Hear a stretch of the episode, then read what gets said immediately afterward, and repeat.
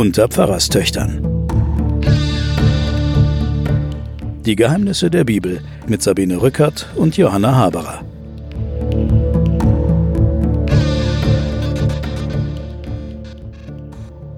Willkommen zurück bei den Pfarrerstöchtern und den Geheimnissen der Bibel. Mein Name ist Sabine Rückert, stellvertretende Chefredakteurin der Zeit. Mir gegenüber sitzt meine Schwester Johanna Haberer. Guten Tag. Professorin für Religion und Medien an der Universität in Erlangen. Ja, wir haben ja in der letzten Runde äh, die Geschichte des Josef abgeschlossen und nähern uns jetzt der monumentalsten Figur, muss man fast sagen, der gesamten Bibel, nämlich dem großen Propheten Mose. Naja, Jesus mal ausgenommen. Na gut, also ich sehe da in Mose jetzt die monumentalere Figur. Aber sagt man nun eigentlich Mose oder Moses? Kannst du beides sagen. Also im Hebräischen heißt es Mose. Also Moses soll mhm. ja angeblich die fünf Bücher Mose geschrieben haben. Kannst du mir erklären, was es mit diesen fünf Büchern, vielleicht kannst du sie auch kurz aufzählen, äh, was es mit denen auf sich hat? Nun, also bei uns in der Rezeption in der Wahrnehmung dieser ganzen biblischen Bibliothek wurde es dem Propheten Mose als Autor zugeschrieben, aber das kann ja gar nicht sein, weil natürlich die ganze äh, Urgeschichte, die wir schon erzählt haben, bis hin zu Josef, sind ja von Autoren unterschiedlichster Art und aus verschiedenen Völkergruppen entstanden. Und wir haben es jetzt mit dieser Mose-Geschichte nochmal mit einem ganz neuen Buch zu tun. Und natürlich hat es nicht einer geschrieben, sondern das ist, haben Priester und Schriftgelehrte gesammelt aus Volkssagen und aus verschiedenen Splittern und aus Legenden. Wir finden alle unterschiedlichen möglichen äh, Gattungsformen in diesem äh, zweiten Buch Mose, das heißt Exodus bei uns, das heißt Auszug in der lateinischen Bibel und es heißt ähm, in, dem, in der hebräischen Bibel heißt es Semot, das heißt Namen und äh, schließt jetzt nochmal mit einer Genealogie, also mit der Aufzählung der verschiedenen Verwandtschaftsverhältnisse an und bietet auf diese Weise die Klammer zum Josefbuch. Das muss man sagen, diese Redakteure, die da zusammen, die das dann jetzt in der jetzigen Reihenfolge zusammengeschlossen haben, die haben versucht, dass sie eine, dass sie sowas wie eine äh, ein Plot machen, eine, eine Geschichte, die dann zusammenpasst und haben die Bücher in die Reihenfolge gesetzt. Und Mose ist jetzt äh, das Buch, das die Grundidentität des israelischen Volkes beschreibt. Es ist für das Volk Israel das äh, wichtigste Buch, also kann man so sagen, für das Volk selbst das wichtigste Buch, weil die, das Bekenntnis, Gott, Jahwe, hat uns aus Ägypten, aus dem Sklavenhaus geführt.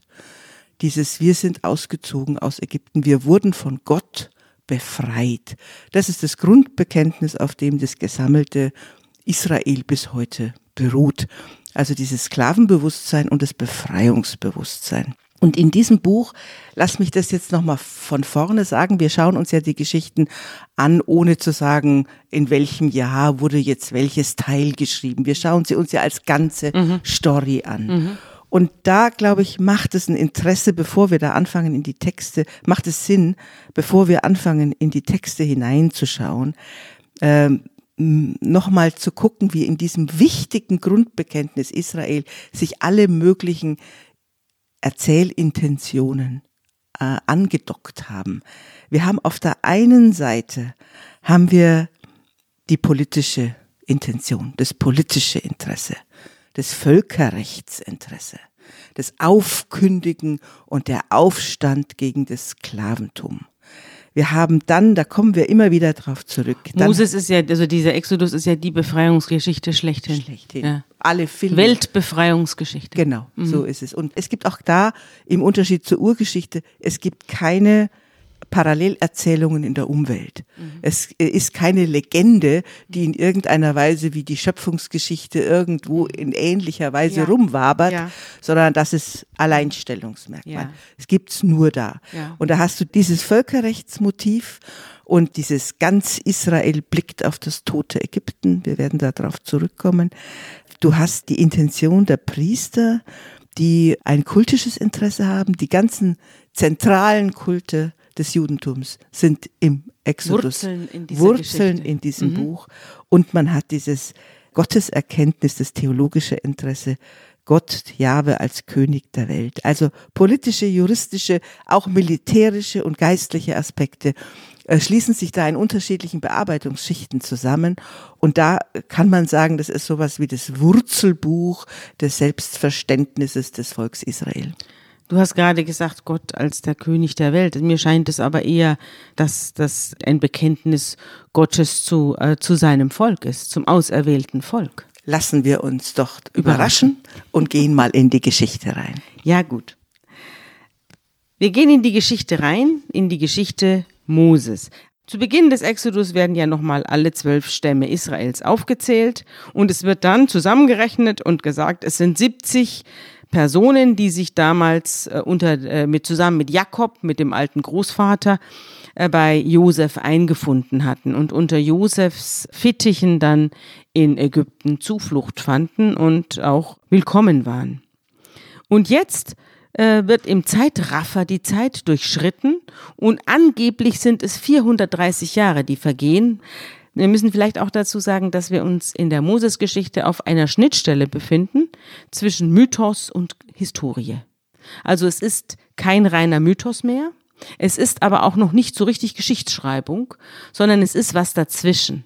Also es ist äh, vieles von dem, wenn, da werden wir ja im Laufe dieser Moses-Geschichte drauf kommen, vieles von dem, was hier erzählt wird, ist tatsächlich geschehen oder muss so ähnlich geschehen sein.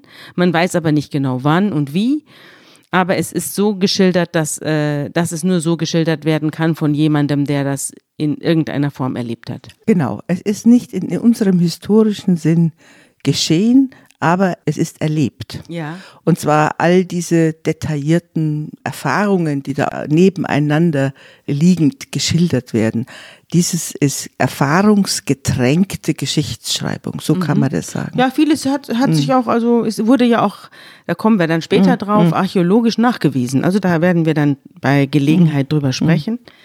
Äh, Aber das ist sozusagen trotzdem die Schnittstelle, ein bisschen auch so wie bei der Ilias, verstehst du? Troja, das auch lange für einen Mythos gehalten wurde. Und dann hat man es auf einmal ausgegraben und hat gesagt, ja stimmt, da, da liegt es und es ist Troja. Wir durchschreiten also die Geschichte, 430 Jahre sind vergangen und die Söhne Israels waren fruchtbar, steht in der Bibel. Das heißt, die haben furchtbar viele Kinder bekommen und im Lande wimmelte es. da sieht man jetzt wieder, dass die Geschichte versucht, die, die, der Erzähler versucht jetzt den Link zu machen. Auf der einen Seite sind wir jetzt in Ägypten und es wird zurückgegriffen auf die Josefsgeschichte. Da erfahren wir nämlich, wie sie nach Ägypten gekommen sind, ja. Und es wird zurückgegriffen auf die Abrahamsgeschichte.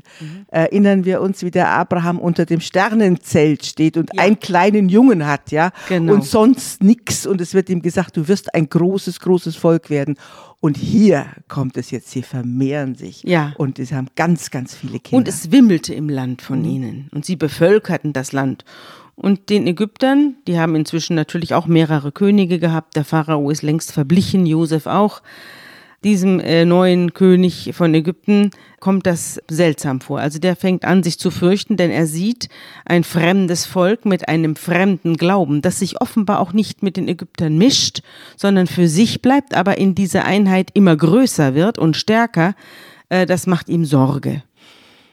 Also historisch gesehen können wir auf jeden Fall sagen, dass das reiche Land Ägypten, das da an dem Nil lag, wirklich Probleme hatte mit diesen ganzen Nomaden, die dann immer, wenn der Nil kam und dann das Getreide wuchs oder so und die Hungersnöte hatten. Ich meine, das ist ja, das ist sozusagen eine Erfahrung, die da drin steckt, plötzlich in die Städte und in die, an, die, an das Rand der Städte geschwappt sind und sich da miternähren wollten. Ja. Aber ich will noch hinweisen auf einen wunderbaren Satz, ich finde, der ist äh, fürs ganze Leben gut. Dieses und es kam ein neuer Pharao und er wusste nichts mehr von Josef und es ändert sich die Situation. Ich glaube, das erlebt jeder der irgendwo in seinem Leben mal, was weiß ich, Karriere versucht hat zu machen oder der, der, äh, der in eine Situation kommt, wo er sich sehr verdient gemacht hat und dann kommt aber ein anderer Chef mhm. und der kann das gar nicht mehr einschätzen, was du dir für Verdienste gemacht Bringt hast. Bringt eigene Leute mit. Bringt eigene Leute mit und du bist abgeschrieben. Altes ich, Eisen. Ja, altes Eisen. Und dieses, das finde ich so ein, so ein Satz nach dem Motto, ist, mhm. äh, die Verdienste und die Würde haben auch immer mit Erinnerung zu tun. Ja.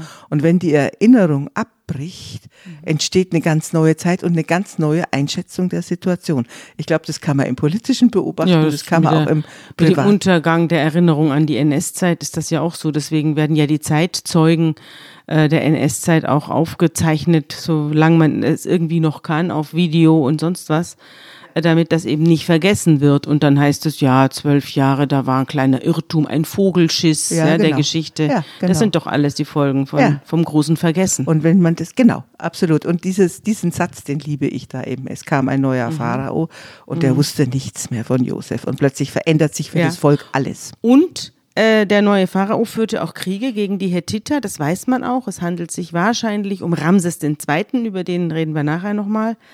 Aber dadurch, dass eben äh, Ramses II. damals mehrere Kriege geführt hat gegen seine aufstrebenden Nachbarn, hatte er Sorge, dass sich diese bei ihm untergekommenen, aber eben doch fremden Völker äh, der Israeliten, dass die sich dann auf, im, im Zweifelsfall unter Umständen auf die Seite der Feinde stellen. Und mhm. dass er dann Feinde im eigenen Land hat. Und mhm. das hat ihm erhebliche Sorgen gemacht. Mhm. Also und deswegen, zum Beispiel die Sorge, wenn, ähm, wenn jetzt der Herr Erdogan mhm. zu uns nach Deutschland kommt und mhm. zu seinen Türken spricht ja. und sagt, äh, Aufstand. ihr seid doch, ihr lasst euch das von Frau Merkel nicht gefallen mhm. oder wählt mich oder so. Ja. Also diese Vorstellung, dass in einem Vielvölkerstaat mhm. plötzlich äh, andere Loyalitäten die eine Rolle spielen, die steckt da schon mit ja. drin. Hm? Und deswegen fangen die Ägypter an, die Israeliten zu unterdrücken. Also es beginnt jetzt äh, eine, eine Gegenmaßnahme und man fängt an, damit sie nicht auf dumme Gedanken kommen, sie in Anführungszeichen zu beschäftigen. Und man lässt sie schwere Arbeit tun. Es gibt ja immer die berühmte Behauptung, äh, die Israeliten hätten die Pyramiden gebaut, was natürlich Unfug ist, weil die Pyramiden wurden tausend Jahre äh, vor unserer Geschichte hier gebaut. Pharao Ramses II. lebte 1304 bis 1237 vor Christus. Und um den soll es sich angeblich gehandelt haben als Pharao, der die Israeliten unterdrückt. Die Israeliten, und so steht es tatsächlich hier in der Bibel im Exodus, mussten für den Pharao die Städte Pithom und Ramses als Vorratslager bauen. Und äh, das handelt sich um die Städte Pithom und Piramesse. Piramesse ist die Ramses-Stadt und die hat man tatsächlich ausgegraben. In den 80er Jahren haben österreichische und andere europäische Archäologen zusammen mit ägyptischen Archäologen diese Stadt Piramesse, Ramsesstadt, ausgegraben. Und man hat dort auch äh, Dinge gefunden, die auf die Anwesenheit von Hebräern hinweisen. Man hat auch Skelette gefunden und die hat man genetisch untersucht und hat festgestellt, dass es durchaus möglich, dass es sich hier um Hebräer handelt. Die, die genetische Beschaffenheit dieser Skelette äh zeigt das an, dass die von woanders herkommen. Und, ähm, und es war tatsächlich eine große äh, Soldatenstation. Es war eine Stadt mit großen Ställen und Pferden und, äh, und ja, und mit Wagen hat man auch gefunden. Wird ja später eine Rolle spielen. Also auf jeden Fall hat man diese Stadt Piramesse ausgegraben. Die lag an einem Nilarm, ähm, der dann später ausgetrocknet ist. Und dann wurde die vergessen und dann haben die Leute da ihre, äh, ihre, ihre äh, Felder gehabt und haben da drüber weggepflügt und haben das vergessen. Und irgendwann hat man eben große Füße gefunden große Füße mitten in einem Feld und hat festgestellt, das sind die Füße von Ramses II. Da gehört eine neun Meter hohe Statue dazu, die aber nicht mehr da ist. Nur noch die Füße und die Zehen. Also es ist ganz schwierig, diese ähm, Texte zu datieren. Wie gesagt, wir haben die, das, die Daten der aufgeschriebenen Texte und dann haben wir die Daten der Erinnerten. Genau. Und da sind wir sicherlich 1300, 1200 vor Christus. Ähm, aber äh, der Text ist ja ganz interessant. Er nennt diese beiden Städte. Ja. Aber er nennt keinen Pharao. Es gibt der, Na der Pharao hat keinen Namen. Stimmt. Der heißt der Pharao und der steht für was. Und man kann sich wirklich vorstellen, dass diese Nomadenvölker, die sich da angesiedelt haben und da miternährt wurden und dann mitarbeiten mussten, auch zum Beispiel eine eine Mauer gegen gegen die Nomaden zu bauen und so, äh, dass diese Völker viele Jahrhunderte immer die gleiche Erfahrung gemacht haben und dass die in der Tat auch unterdrückt wurden und mitarbeiten mussten oder sollten. Aber der Text verzichtet darauf, einen bestimmten Pharao zu nennen. Also insofern ist äh, ganz genau betrachtet, ist das alles Spekulation, was wir machen, sondern also was die Historiker da machen. Ich könnte mir vorstellen, dass es sich um eine jahrhundertelange Bewegung von immer den gleichen äh, äh, Konflikten. Mhm. Ausländer äh, vermehren sich, äh, man muss, man braucht Arbeiter, man braucht sie aber man will sie auf jeden Fall nicht als gleichberechtigte Bürger. Mhm. All dieses, man hat Angst, dass sie, dass sie bleiben, aber man hat Angst, dass sie weggehen. Mhm. Also alles das, was wir mit unseren italienischen und griechischen und türkischen Gastarbeitern alles und syrischen jetzt erleben, wo man sagt, man will sie nicht, aber man braucht sie doch. Mhm. Äh, das hat, die, diese ganze Situation wird hier als Erfahrung geschildert und dann gibt es so die kleinen Haken, die historisch sind, wie Ramsesstadt und Pitom. Da genau. gibt's dann so kleine Haken, wo man sagt, okay, das, da ist eine Wirklichkeit dran, der Rest ist erfahrene Wahrheit. Mhm. Mhm. Und äh, man hat also beschlossen, sie zu beschäftigen und äh, je besser sie beschäftigt sind, also wenn sie zwölf Stunden am Tag arbeiten und dann völlig fertig zu Hause sitzen, dann werden sie schon nichts Böses anrichten. Das war die Idee, die man dann in den Tempeln des Pharao geboren hat. Aber je mehr man sie unter Druck setzte, umso mehr verstärkten sie sich und breiteten sich aus und die Ägypter wurden vom Grauen gepackt. Und jetzt fängt eine offene Versklavung an. Also sie werden ihrer Rechte beraubt, sie dürfen nichts mehr. Man macht ihnen das Leben schwer. Sie müssen Lehm und Ziegel brennen und alle möglichen Arbeiten tun und harte Sklavenarbeit verrichten. Und zu den hebräischen Hebammen das ist interessant, da werden jetzt zwei genannt. Die eine hieß Schifra und die andere Pua, steht hier.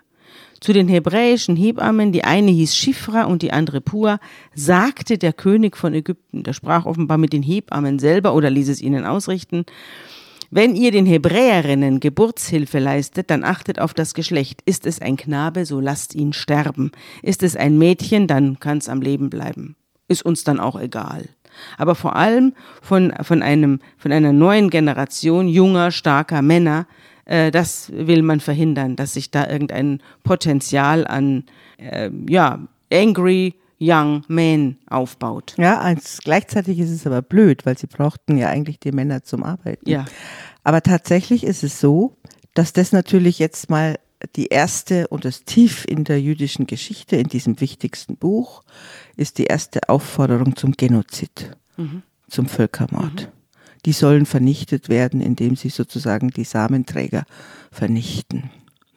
Und was du dann entdeckst in diesen Texten, die jetzt bei den Hebammen, wo der Pharao sagt, also töte diese, äh, diese Jungs zu den Hebammen, ja, man weiß nicht, ob das ägyptische oder ob das hebräische Hebammen sind. Mhm. Weil die Namen sind eigentlich Hier hebräisch. steht zu den hebräischen Hebammen. Ja, aber das sind, äh, die sind die in den Übersetzungen der Hebammen der Hebräer. Weiß man nicht, ob das jetzt Ägypterinnen sind, die zu den Hebräerinnen gehen, mhm. oder ob das selber Hebräerinnen sind, weil eigentlich die ist unvorstellbar, dass der, dass der Pharao selbst zu den hebräischen Hebammen ja. redet. Also ja du siehst an diesem Text zum ersten Mal, und das sieht man dann auch an dem Namen Moses, mhm. es geht um das Umspielen von Grenzen. Also der Name Mose hat zwei Bedeutungen. Der hat eine hebräische und er hat eine ägyptische. Mhm. Der hebräische Name ist der Herausgezogene mhm. und der ägyptische ist äh, Kind. Wir werden dir danach darauf noch kommen, wie das dann zustande gekommen ist. Und diese äh, Hebammen, deren äh, Namen changieren auch zwischen dem Hebräischen und dem Ägyptischen. Also es beginnt die Anmoderation einer Doppelexistenz von Migranten. Mhm. Wo keiner so richtig weiß, äh, wo die Sprachen sich vermischen, mhm. wo die Perspektiven sich vermischen und man nicht mehr so richtig weiß, auf welcher Seite man eigentlich steht. Mhm. Und das ist, geht durch, durch dieses Buch. Und es beginnt mit diesen Hebammen, wo man nicht ganz genau weiß, sind es jetzt Ägypterinnen oder sind es Hebräerinnen? Und eigentlich sind die ja schon seit 500 Jahren im Land. Eigentlich sind es ja schon Ägypterinnen, wenn es auch Hebräerinnen wären. Mhm. Hm? Die Hebammen halten sich aber nicht an das, was der Pharao ihnen sagt, sondern sie fürchteten Gott und äh, ließen alle Kinder am Leben. Und äh, da rief der König von Ägypten die Hebammen zu sich und sagt, warum macht ihr das? Warum lasst ihr den Kinder am Leben und folgt mir nicht? Und die antworten ihm, bei den hebräischen Frauen ist es nicht wie bei den Ägypterinnen, sondern wie bei den Tieren. Wenn die Hebamme zu ihnen kommt, haben sie schon geboren. Also sie brauchen gar keine Hebamme.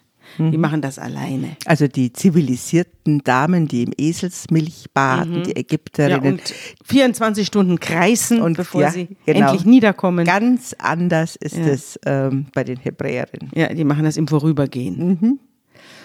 Und Gott verhalf den Hebammen zu ihrem Glück, das Volk aber vermehrte sich weiter und wurde sehr stark. Und die Hebammen fürchteten Gott. Also ich denke mal nicht, dass das Ägypterinnen waren, Johanna. Ich denke, das waren Hebräerinnen. Warum sollten sie sonst Gott fürchten? Grenzfiguren ja. sind es. Aber man sieht dann auch, es beginnt jetzt auch ein Strang, der wird sich auch die nächsten Kapitel durchziehen, die Kraft und List der Frauen. Mhm. Ja, die hatten wir ja aber auch schon häufiger. Ja, und da wird's aber besonders funkelnd, weil die sagen ja auf der einen Seite reden sie abfällig von den Hebräerinnen, gleichzeitig helfen sie ihnen, ja. gleichzeitig aber wird dem Pharao natürlich, wir hören deinen Befehl, also die, mhm. die, die Also sie unterlaufen Sie ihn. unterlaufen diesen Befehl und gleichzeitig aber kann der Pharao gar nichts sagen. Also ja. wenn er sagt, das, das passiert Man kann es halt ihnen so. nicht nachweisen. Ja, genau. Mhm. Also jedenfalls hier beginnt sozusagen der ja. Reich Segen der Frauen, die eigentlich die Geburtshelferinnen äh, der Befreiung der Israeliten sind. Mhm. Aber der Pharao merkt das jetzt, dass er hier an der Nase herumgeführt wird und drum greift er zu äh, noch brutaleren Mitteln und sagt, okay, alle Knaben, die von den Hebräern geboren werden, werft in den Nil. Er wartet jetzt nicht mehr irgendwelche Geburtshelferinnen ab, sondern er sagt, alle werden jetzt in den Fluss geschmissen. Und ein Mann aus einer levitischen Familie, ein namenloser Mann, interessanterweise, nahm eine Frau aus dem gleichen Stamm. Also es geht um den Stamm Levi, ist einer der zwölf Stämme Israels. Und beide sind namenlos. Man weiß nur, dass die Frau schwanger wurde und einen Sohn gebar. Und weil sie sah, dass es ein sehr schönes Kind war, also ein hässliches hätte vielleicht weniger Glück gehabt, aber sie sah, dass es ein sehr schönes Kind war und deswegen verbarg sie das Kind mehrere Monate lang und als sie es nicht mehr verborgen halten konnte, nahm sie ein Binsenkörbchen, dichtete es ab mit Pech und Teer, also kalfatterte es und legte den Knaben hinein und setzte ihn am Nilufer im Schilf aus. Die Schwester des Knaben aber blieb in der Nähe stehen und sah zu, was geschehen würde. Und was geschah? Das hören wir uns jetzt an.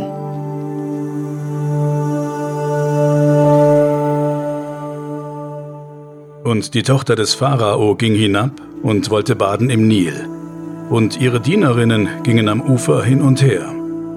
Und als sie das Kästlein im Schilf sah, sandte sie ihre Magd hin und ließ es holen.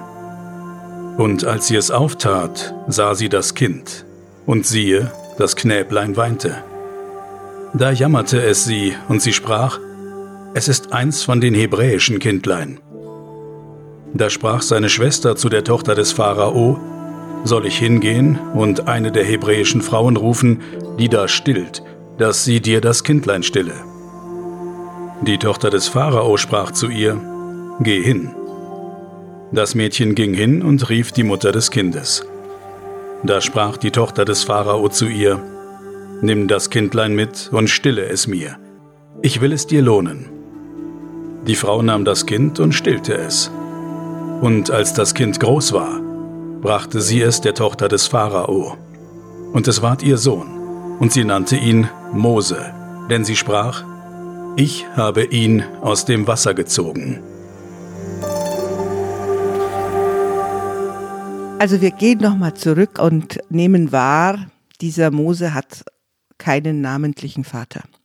Aber es kommt ein Stamm wieder. Mehrere Male werden sozusagen besondere Stammesgeschichten erzählt. Der Juda wird erzählt, die, der Stamm Benjamin wird erzählt, Josefs Stamm wird erzählt, ähm, Ruben weniger, aber jetzt kommt der Stamm Levi, das ist äh, dann in der Tradition sozusagen der Stamm, der die Priester hervorbringt. Wir haben ein eigenes Buch auch in der Bibel, das Buch Levitikus. Und dieser Vater wird aber mit Namen nicht benannt, die Mutter auch nicht. Aber man vermutet, dass der Vater auch nicht benannt oder bekannt ist, weil die Mutter dieses Kind alleine aufgezogen hat. Und diese Wahrnehmung, dass er schön ist, das äh, ist in diesen legendarischen äh, äh, Geschichten immer der Hinweis darauf, dass was Großes daraus wird, dass was, dass ein würdiger oder ein geschichtsmächtiger Mensch da ähm, entsteht. Und dann beobachtest du jetzt die Mutter, die bringt das Kind ins Körbchen, ins Weidenkörbchen. Und die Prinzessin, die ägyptische Prinzessin, findet dann dieses Kind und gibt ihm einen Namen. Und dann siehst du noch eine Schwester, die verschwindet dann, die das dann beobachtet, die Szenerie. Und dann will die Prinzessin dieses schöne Kind behalten und sucht dann eine Amme unter den Hebräerinnen. Sie erkennt, dass es ein hebräisches Kind ist und sucht dann eine Amme und so kommt der Mose sozusagen auch wieder durch List zurück zu seiner Mutter. Mhm. Und, und die, die, Mutter kommt im Gewande der Amme ja. wieder zu ihm. Genau und, mhm. und hat dann dieses Kind, also auf jeden Fall bis es abgestillt ist. Äh, Drei Jahre oder was wahrscheinlich, gedauert hat. Wahrscheinlich ja. lange mhm. hat sie dieses Kind bei sich und hat auf diese Weise auf dem Weg mit diesem Körbchen hat sie ihr Kind gerettet und es ist gleichzeitig dann ein adoptiertes von der Pharaonentochter adoptiertes ja, also ganz, Kind. Ganz hoch hinaus. Das mit dem Namen Mose, ägyptisch Kind oder eben hebräisch der Herausgezogene. Äh, aus Doppeldeutig, nicht aus der Mutter gezogene und ja, aus dem Wasser aus gezogene. Aus dem Wasser gezogene. Und dann hast du das, da siehst du wieder neben diesen äh, wunderbaren kleinen Legenden von den Hebammen. Die Shifa ist übrigens die Schöne und die Pua, es ist, heißt junge Frau. Also diese beiden Hebammen haben einen Namen und dann kommt die Prinzessin und dann kommt die Mutter und die Schwester. Fünf Frauen mhm. kümmern sich darum, mhm. dass dieser kleine Junge aus dem Wasser gezogen wird, gerettet wird und dann ein und dann im Grunde genommen sowas wie ein Prinz wird. Ist ja, diese Geschichte ist offensichtlich, diese Rettung des Kindes ist offensichtlich so eindrücklich, dass es unendlich viele Filme auch darüber gibt. Ja. Und es entsteht jetzt dann eine ein Vakuum, weil wir nichts mehr erfahren über die Jugend, wie der da aufgewachsen ist und wie es dem gegangen ist und so. Das machen dann die Filme alle, die wir kennen, was weiß ich, Mose der Ägypter oder so, die erzählen dann, wie es dem gegangen ist, dann auf dem Hof des Pharao. Die Bibel schweigt über das Folgende, sondern wir begegnen ihm wieder, wenn er erwachsen ist.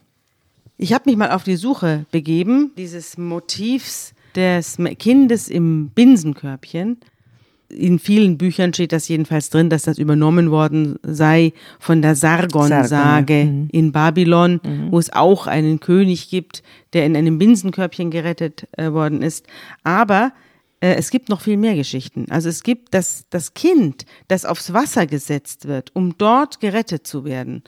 Das ist eine uralte und in allen möglichen Kulturen verbreitete Geschichte. Und das, da werde ich dir jetzt mal ein bisschen was äh, vorlesen ja. oder erzählen, was, was ich da gefunden habe. Also, die Gründe der Kinderaussetzungen sind sehr verschieden. Wissen, wirtschaftliche Gründe, Missbildungen und körperliche Gebrechen. Deswegen, es war ein sehr schönes Kind. Das äh, werden wir auch gleich noch kennenlernen, dass Kinder, die nicht so schön waren, eben einfach aussortiert worden sind. Bei den ausgesetzten Kindern handelt es sich oft um Kinder von Göttern oder deren Nachkommen das Aussetzen von Mädchen und Zwillingen, Aussetzen illegitimer Kinder, Opferung und Darbietung der Kinder an die Götter. Um die, diese Gründe spiegeln sich auch in den Mythen wieder und sind ein Beweis, dass diese Mythen aufgrund wahrer Begebenheiten entstanden sind. Und das ist das Irre, dass sich in allen Völkern der Erde Aussetzungsmythen finden und immer handelt es sich um Kinder von Göttern oder deren Nachkommen oder irgendwie Helden, die jetzt zu Großem geboren sind. Und es fängt an hier mit der japanischen Mythologie, wo im Hiruko-Mythos ein kleiner Junge geboren wird von einem Götterpaar, Izanagi und Izanami, und er wird als misslungene Erstgeburt bezeichnet. Und weil er nach drei Jahren immer noch nicht auf eigenen Beinen stehen kann und wie ein knochenloses Wesen äh, wirkt, wird er ganz fürchterlich herabgesetzt und äh, wird dann in ein Boot gesetzt, in ein Holzbötchen gesetzt und auf das Meer geschickt. Und später wird er gefunden und entwickelt sich dann zum Glücksgott Ebisu, der zu den Glücksgöttern Japans zählt. In der griechischen Mythologie wird Zeus von seiner Mutter versteckt, um ihn vor seinem eigenen Vater Kronos zu retten. Diesmal wird er nicht aufs Meer geschickt, sondern in einer Höhle versteckt. Aber Kronos will seine Kinder vernichten, unter anderem auch Zeus. Poseidon, der Bruder des Zeus, wird ebenfalls ausgesetzt und wird von einem Hirten aufgelesen. Hephaistos, der weitere Bruder von Zeus, wird auch ausgesetzt. Allerdings ist er klein und hässlich und schreiend kommt er auf die Welt und wird deswegen von seiner Mutter vom Olymp ins Meer geschleudert. Auch eine Aggression gegen ein weniger schönes Kind. Ganz schlimm, so wie bei Hiruko. Aber auch er überlebt das und wird später der Gott des Feuers und der Schmiede. Herkules wird vor Heras Rache geschützt indem man ihn verschwinden lässt. Ödipus wird ausgesetzt im Gebirge. Der große äh, Göttermythos Asklepios äh, wird versteckt vor der Artemis und deren Eifersucht. Also der Heiler. Mhm. Der große Heiler, ja. Er mhm. wird ja dann auch zu einem Arzt mhm. gebracht und wird dort äh, dann erst zum großen Heiler ausgebildet. Mhm. In der römischen Mythologie werden Romulus, Romulus und, Remus und Remus, mhm. ausgesetzt. Die werden auf in einem Weidenkorb auf den Tiber gesetzt ja, und von dann von einer Wölfin gefunden und aufge, ausgesetzt. Also es hört nicht mehr auf. Ich habe da sogar Siegfried, in der Siegfried-Sage, in der altnordischen Tidrex-Saga, circa 1230 bis 40 datiert, äh, wurde Siegfried in einem verschlossenen Glasgefäß auf dem wilden Fluss ausgesetzt. Also das sind die Aussetzung und wundersame Errettung des Heldenkindes gehört zu den bekanntesten Motiven der Weltliteratur. Also das ist wirklich eine durch die ganze Kultur sich ziehendes, äh, immer wiederkehrendes Thema. Mythos. Das ist richtig, aber wir haben äh, hier wieder ein Phänomen, das wir immer in den jüdischen Schriften haben. Es geht nicht um ein Götterkind, es geht um ein Sklavenkind. Ja. Die Perspektive ist immer von unten. Das heißt, es ist ein ganz normales Kind von einem Leviten, vielleicht sogar eben ein uneheliches Kind. Ja das von Unterdrückten ist und das in dem plötzlich die ganze Hoffnung ist. Das ist richtig. Es kommt mhm. von unten, aber es wird mhm. natürlich auch, es ist auch wieder die Heldengeschichte. Ja, natürlich. Äh, die mit dem aussichtslosen Fall beginnt. Das ist ja die Potenz, das sind die Potenzen für diese großen Mythen. Mhm. Deswegen schauen wir uns bis heute diese Filme an. Mhm. Weil irgendwas ist in der Menschheitsgeschichte, in der Erinnerung, wo wir diese Angst, ein Kind zu verlieren, die Angst aber auch die Zukunft nicht zu überleben, ja, mhm. oder die Zukunft zu riskieren, mhm. weil das ist ja ein Risiko für die Zukunft. Mhm. Ähm, das steckt alles in diesem großen Mythos, ein Kind aussetzen und ein Kind dann retten und dass dieses Kind dann im Grunde genommen ausgesetzt und gleichzeitig dann der Retter der Zukunft wird. Das ist ein Mythos, ja. den finden wir auf der ganzen Welt. Der Gerettete wird zum Retter. Mhm. Das ist ja später bei Jesus auch so in dem Neuen Testament, aber da kommen wir ja dann drauf. Jedenfalls hast du recht, es passiert dann gar nichts erstmal. Es gehen, vergehen, weiß ich nicht, 20 Jahre, Mose wuchs heran. Das steht mehr, das sind ein, eine Zeile. Die Jahre vergingen und Moses wuchs heran. Damit überspringen wir 20 Jahre. Im Zeitraffer das ist eine typische Erzählung, ja. weil äh, äh, dieser Erzählkniff, ja. weil du findest ganz von Anfang an, findest du dann immer Versuche, diese Lücke zu füllen. Also ja. wie ist es dem gegangen an dem ägyptischen Palast, ja? Da gibt's ja dann auch jetzt die aktuelle, was heißt aktuell, so aktuell ist sie nun gar nicht mehr, aber relativ neu, man kann sie auf Netflix abrufen, äh, die Exodus, das heißt auch Exodus-Geschichte von Ridley Scott verfilmt mit Christian Bale als Mose bisschen komisch, weil so ein Amerikaner spielt da den Moses, ist auch ein bisschen schräg. Äh, und da wird es eben erzählt, dass er das, was uns alles hier nicht erzählt wird, weiß er, dass er ein Hebräer ist, glaubt er an Gott Oder hat er bereits sich mit den ägyptischen äh, Göttern angefreundet? Hat er Kontakt zum Sohn des Pharao, wie das ja in vielen Filmen unterstellt wird, auch in dem wunderbaren Animationsmusical Der Prinz von Ägypten. Ein großartiger Film. Also diese ganzen Fragen, äh, weiß er um die Herkunft? Weiß er um seinen Vater? Weiß er, dass seine Amme seine Mutter ist? Weiß er das alles? Wir wissen es nicht. Welche Sprache spricht er überhaupt? Welche Sprache spricht er? Wahrscheinlich beide. So scheint es jedenfalls dann im Laufe der Geschichte sich zu zeigen. Also wir Also sagen- aber auch das wird nicht erklärt. Wir sagen in der Theologie eine Liminalexistenz. Also es wird von vornherein beschrieben, eine Existenz auf der Grenze. Blade Runner, ein Ja. Klingenläufer. Ja, ein Klingenläufer. Mhm. Und jetzt passiert etwas Interessantes. Eines Tages ging er zu seinen Brüdern hinaus. Also man kann annehmen, dass er wusste, dass er ein Hebräer ist. Sonst würde das hier nicht stehen. Also er ging er zu seinen Brüdern hinaus und schaute ihnen bei der frohen Arbeit zu. Ist auch interessant, dass jemand aus dem Palast herniedersteigt und schaut, wie die da arbeiten. Welcher Prinz würde das machen? Und da sah er, wie ein Ägypter einen Hebräer schlug, einen seiner Stammesbrüder. Mose sah sich nach allen Seiten um, und als er sah, dass sonst niemand da war, erschlug er den Ägypter und verscharrte ihn im Sand. Also ein astreiner Mord. Also Mordmerkmal Heimtücke. Er schaute sich um, ob niemand da war und verscharrte ihn Also Sand. tiefenpsychologisch betrachtet, wenn man das mal sagen darf, so äh, entscheidet sich an dieser Geschichte die Loyalität des Mose. Ja. Der Mose, der in, immer in diesem, in diesem wabernden Grenzbereich lebte, Ja. kriegt plötzlich eine Szene zu sehen, Und muss wo- sich entscheiden. wo dann plötzlich hochschießt wie in einem Geysir, Mhm. wohin gehöre ich eigentlich? Und tatsächlich daraus entsteht ein Mord aus dieser unentschiedenen Existenz. Man kann auch sagen, Mose ist vom Baum der Erkenntnis. Ihm wird auf einmal etwas klar. ja. Es öffnet sich ihm die, die, in das innere Auge und man sieht, ich lebe zwar als Ägypter im Palast und bin dort aufgewachsen, aber ich gehöre nicht zu diesem Volk. Ich gehöre zu den Unterdrückten. Nicht zu den Herrschern. Also ihm gehen sozusagen die Augen auf und er weiß, wo seine Loyalität hingehört. Ja, und es ist auch dieses Motiv, das wir auch bei mm, Figuren wie Che Guevara haben oder so, ähm, äh, dass jemand eigentlich aus einer bürgerlichen Existenz kommt, keine Geldsorgen hat, Arzt ist oder sonst was und plötzlich die Loyalität wechselt und sagt, ähm, ich muss eigentlich eine ganz andere Existenz führen. Das gibt's häufiger. Was es aber, äh, ich habe auch lange nachgedacht, ob mir noch so eine Vergleichsfigur einfällt, die merkt, nicht nur ich muss mich jetzt für andere engagieren, sondern die merkt, ich bin einer von denen. Ja. Das gibt's ja auch in den in den in den großen Gewandfilmen, äh, also in den großen Sandalenfilmen, das Gewand und Quo Vadis, wo sich also Leute auf einmal zum Beispiel für die Juden einsetzen oder für die Christen einsetzen. Und es gibt's dann auch später bei Philip K. Dick, also dass sich dann Roboter selbstständig machen und, und nicht mehr wissen, ob sie wirklich Menschen sind oder ob sie Maschinen sind und die sich dann einen Aufstand machen und wo es dann Aufstände gibt, die angeführt werden von Menschen auch.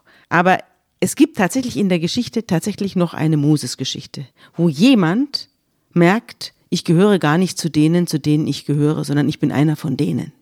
Und das ist die Geschichte von Arminius. Oh ja. Arminius war ein Zeitgenosse Jesu. Also er ist etwas vor Jesus geboren und ist auch vor ihm gestorben, aber er war ein junger Mann, der, ein Cherusker, Armin der Cherusker, ja. ja, Arminius der Cherusker und er ist aufgewachsen im Kreise der Römer. Sein Vater war nämlich sehr römerfreundlich und er selber wurde auch von Römern erzogen und kam in, ins römische Heer und wurde dort ein Heerführer und er war von vier nach Christus bis mindestens sechs nach Christus war er im römischen Lager äh, angestellt. Er war, hatte das römische Bürgerrecht und sprach fließend Lateinisch. Römischer Soldat. Ja. Und dann auf einmal, er war sogar an der Niederschlagung des pannonischen Aufstands beteiligt.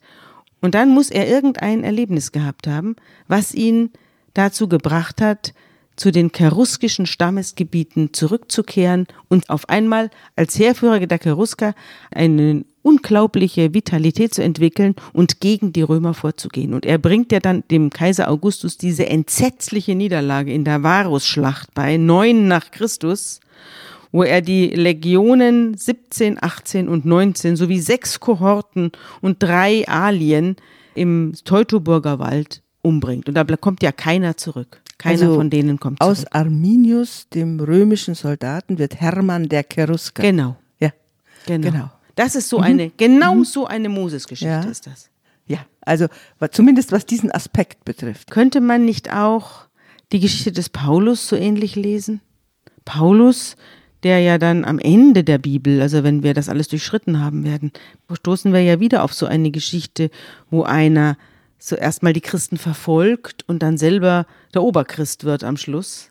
Und sich selber in die Verfolgung begibt. Also ja, ist auch so eine ähnliche. Geschichte, ne? Perspektivwechsel, Seitenwechsel. Ja. Und das ist aber ein Motiv tatsächlich, das sich in unseren, äh, in diesen, in dieser Masterurkunde des Juden und des Christentums durchzieht, dass der Blick von unten durchgehalten wird.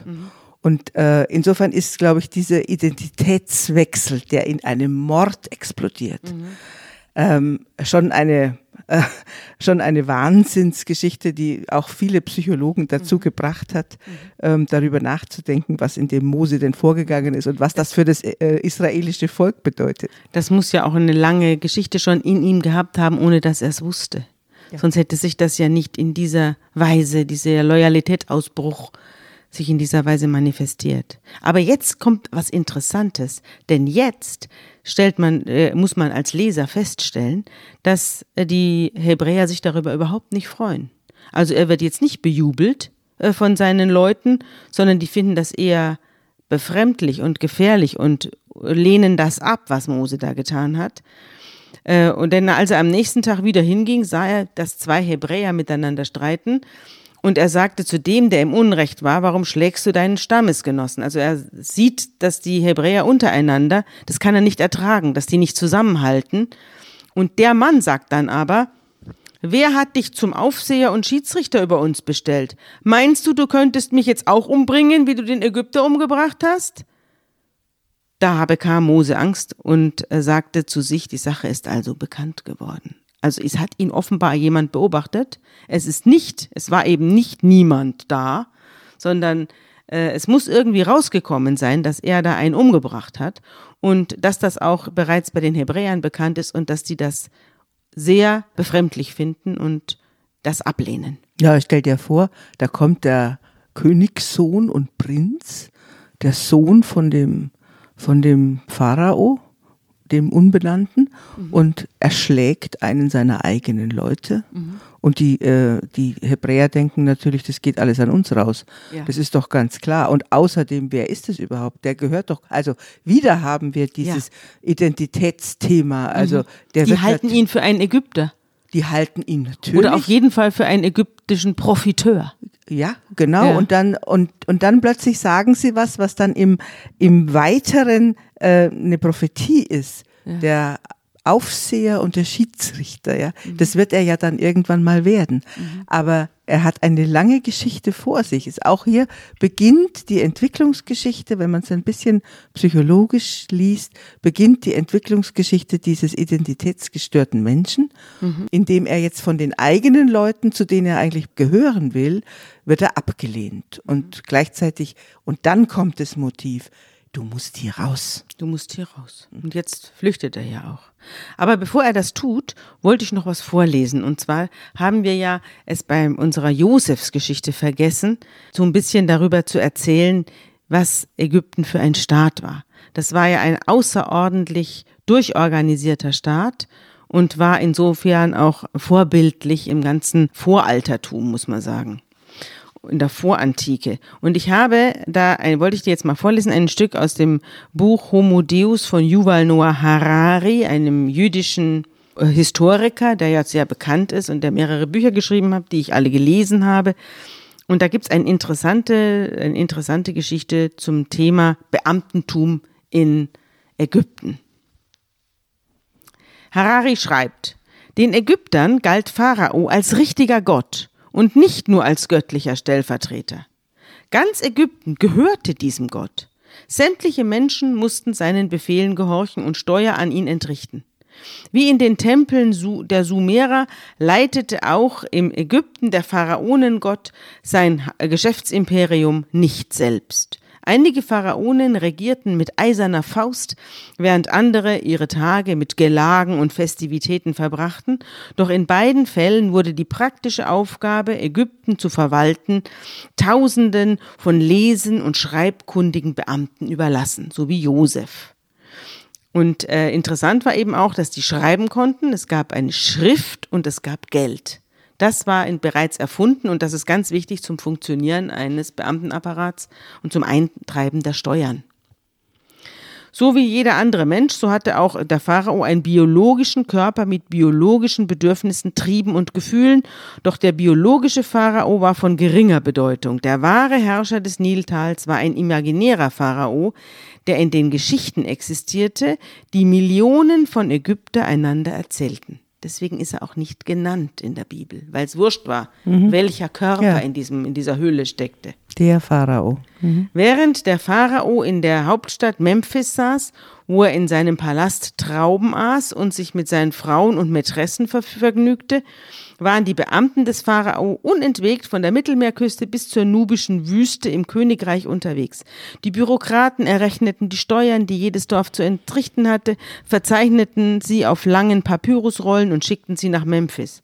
Kam aus Memphis eine schriftliche Anordnung, Soldaten für die Armee oder Arbeitskräfte für irgendwelche Bauprojekte zu rekrutieren, besorgten die Beamten die geforderten Leute und rechneten aus, wie viel Weizen die königlichen Getreidespeicher enthielten, wie viel Arbeitstage nötig waren, um die Kanäle und Wasserreservoirs zu reinigen und wie viele Enten und Schweine man nach Memphis schicken musste, damit der, der Harem des Pharao angemessen speisen konnte. Selbst wenn die lebende Gottheit starb und ihr Leichnam einbalsamiert und in einem opulenten Begräbniszug in die königliche Nekropole außerhalb von Memphis gebracht wurde, funktionierte die Bürokratie weiter. Wie bei uns, ein Minister stirbt, macht aber dem Ministerium nichts aus. Die Beamten beschrieben weiterhin ihre Rollen, trieben Steuern ein, schickten Befehle und ölten das Getriebe der pharaonischen Maschine ist interessant, ne? Also äh, auf jeden Fall ist das Ägypten ein ganz gut organisierter Beamtenstaat gewesen und wir können auch auf einer Stele, einer Grenzstele, können wir äh, auf jeden Fall feststellen, dass da der Übergang einer Volksgruppe namens Hapiru mhm. geschildert wird, was von manchen Wissenschaftlern auf die Hebräer zurückgeführt wird. Also dass die Hebräer also aus da, dem Wort Hapiro, Hapiro entwickelte sich das Wort Hebräer. Entwickelte sich das, mhm. dass die sozusagen über die Grenzen immer mhm. wieder über die Grenzen mhm. gegangen mhm. sind. War das dann am Sinai da oder? Das ist dann äh, ja, zur Sinai-Halbinsel. Das ist hin zur Sinai-Halbinsel und da gibt es sozusagen ein Nomadengeschwader, das sie äh, als Hapiro bezeichneten und da saßen die Grenzbeamten und haben auf ihre Stelen tatsächlich draufgeschrieben, wer ist denn wann über die Grenze gegangen. Was ich noch zu dem Mose noch ergänzen wollte, zu diesem Körbchen, mhm. dieses Körbchen, dies, zu diesem ganzen Motiv des Körbchens, ähm, das ist das gleiche Wort übrigens wie die Arche. Der althebräische Begriff für Arche und Körbchen ist eigentlich ein Lehnwort aus dem Ägyptischen und heißt Teva und beschreibt diese Schutzfunktion, diese Floßfunktion des, äh, sowohl des mosaischen Körbchens als auch von Noahs Arche. Das ist ja interessant. Also auch ein Rettungsfloß. Ja, und dieses Motiv der Arche, das findet man dann in den Psalmen auch wieder. Das Motiv der Arche und der Rettung aus dem Wasser. Im Psalm 18, da heißt es dann,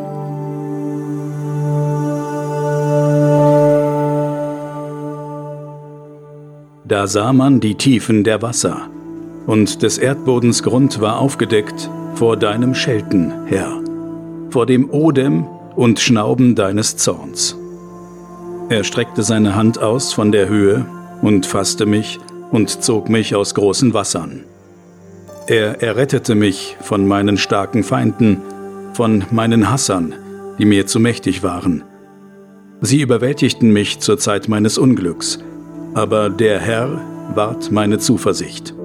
Er führte mich hinaus ins Weite, er riss mich heraus, denn er hatte Lust zu mir.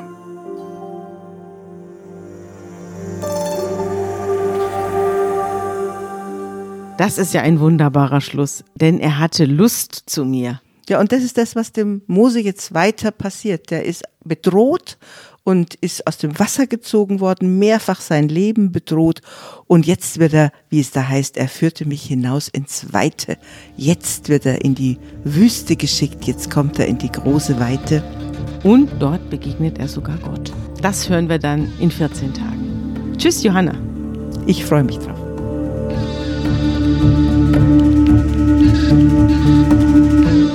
Unter Pfarrerstöchtern ist ein Podcast der Zeit und von Zeit Online. Produziert von Pool Artists.